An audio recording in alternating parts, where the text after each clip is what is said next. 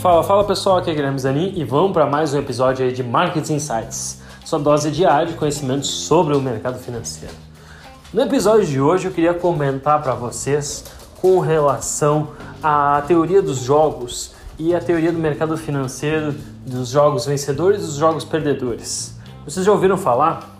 Bom, para quem não sabe, basicamente a teoria dos jogos foi criada aí na década de 30, década de 20, onde aconteceram várias coisas. Entre elas, a gente estava tendo aí é, o período da Primeira e Segunda Guerra Mundial, depois a gente teve naturalmente a Guerra Fria, e segundo a liberação dos jogos de azar nos Estados Unidos e consequentemente a criação dos cassinos aí em Las Vegas, jogos de poker, é, jogos de roleta, entre outros.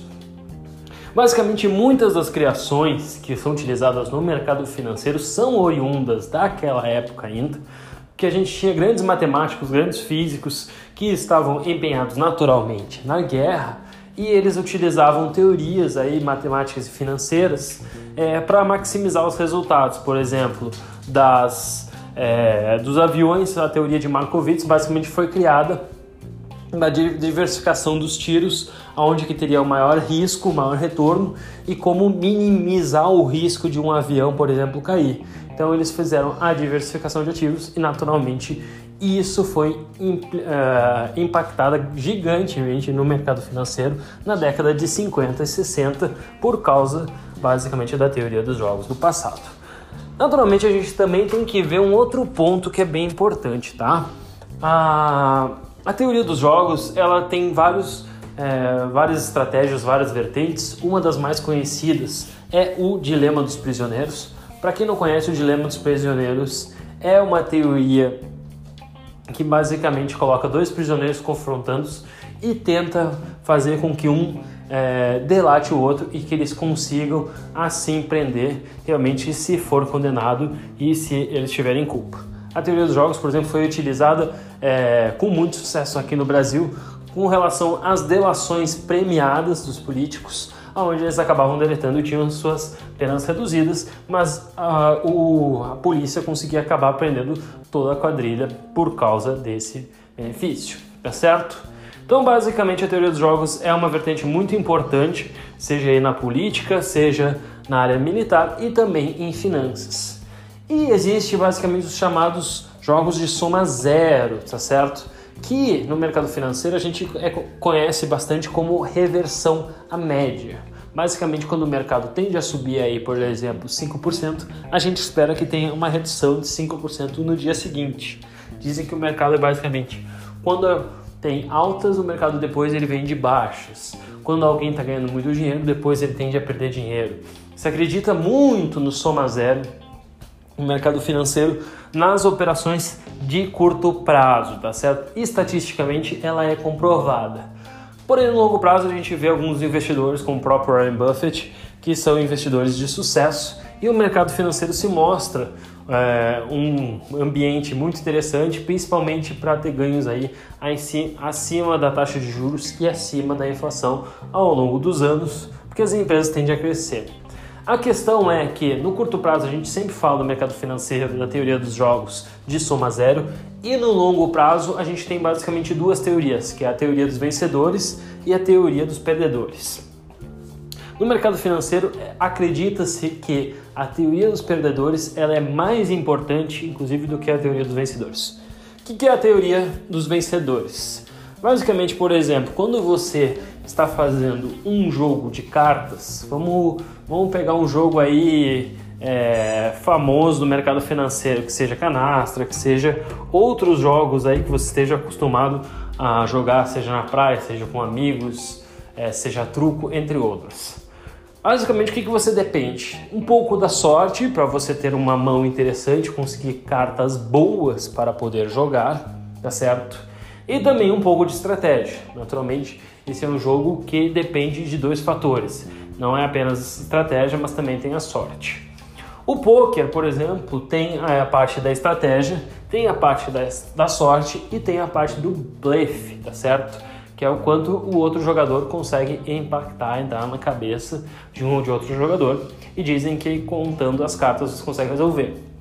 Mas esses jogos são considerados jogos de vencedores. Isso quer dizer, existe um impacto muito grande na escolha das cartas, existe um impacto muito grande do blefe nos resultados no longo prazo, tá certo? Por quê? Porque as cartas naturalmente dependem da sorte e aí é um jogo probabilístico de 50%, não tem diferença entre ganhadores e vencedores, porém a gente vê é, outros fatores determinantes, como o próprio, por exemplo, no poker, o blefe, acabam sendo fatores decisivos, tornando os vencedores os melhores resultados.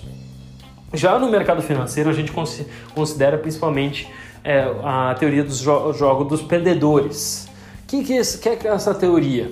Basicamente, por que, que no longo prazo muitas pessoas acabam perdendo dinheiro? Porque basicamente a gente vê a teoria dos perdedores, o que, que é? Que se você não fizer nada de errado, você tende a ser um vencedor. A maioria das pessoas no mercado financeiro tendem a ser perdedores, por quê? Porque eles acabam tomando decisões erradas que acabam impactando o seu retorno futuro e essas, essas decisões é, acabam beneficiando aquelas pessoas que não tomam as decisões erradas. Então, por exemplo, se a gente falar aí do investidor comum que compra ações de boas empresas e mantém a longo prazo. A gente diz que normalmente esse cara ele tende a ter um limiar, um rendimento aí acima da inflação e da poupança por estar fazendo investimento de longo prazo. Agora, se ele comete, por exemplo, um erro de numa crise ir lá e vender as suas ações, a gente diz que ele está fazendo o jogo dos perdedores, que é saindo na baixa na melhor das oportunidades. Ou, por exemplo, o cara alavanca os seus investimentos e acaba tendo prejuízo e a corretora zera as suas posições. De novo, ele está fazendo o jogo dos perdedores, ele está tomando uma decisão que está sendo muito mais arriscada. E quem está ganhando? Não é necessariamente as pessoas que tomam as melhores decisões. Não é aquele cara que faz o stock picking que escolhe a melhor empresa, mas sim é o cara que não comete os erros que os perdedores estão tomando na maioria das vezes, tá certo? Esse é um conceito bem interessante e que eu vejo muito, para ser bem sincero, no mercado financeiro, principalmente na época que trabalhei como assessor de investimentos. A gente via muitas decisões sendo tomadas pelos investidores, basicamente pelo achismo, pelo oportunismo, pela é, crença de querer ganhar mais no curto prazo, fazer investimentos alavancados e basicamente essas pessoas acabam tendo um investimento ruim, então acabando tomando decisões ruins, seja por questões psicológicas, seja por outras é, definições. Mas basicamente o que a gente vê é que no mercado financeiro a teoria dos jogos, a teoria dos perdedores é um dos maiores mercados e não é a teoria dos ganhadores. Não é um investidor que faz o stock picking e escolhe a melhor ação. Ele até pode escolher e tomar boas decisões, mas se ele fizer como a teoria dos, é, dos, dos perdedores e acabar alavancando os investimentos e acabar tomando um risco desnecessário, ele vai é, se tornar um perdedor mesmo fazendo a melhor escolha da melhor ação. Então, se você tem interesse em ser um investidor de longo prazo, o que eu diria principalmente é não se preocupe em tomar decisão como a teoria dos vencedores. Você não precisa ser o melhor investidor do mercado financeiro. Você só não pode estar entre os piores, porque infelizmente 90% das pessoas perde. É um, um jogo dos perdedores. E se você não for um perdedor, se você tomar decisões conscientes de longo prazo, você já vai estar entre os 10% acima da média. Ok? Só para passar esse conceito, espero que tenham gostado e até o próximo Markets Insights. Grande abraço!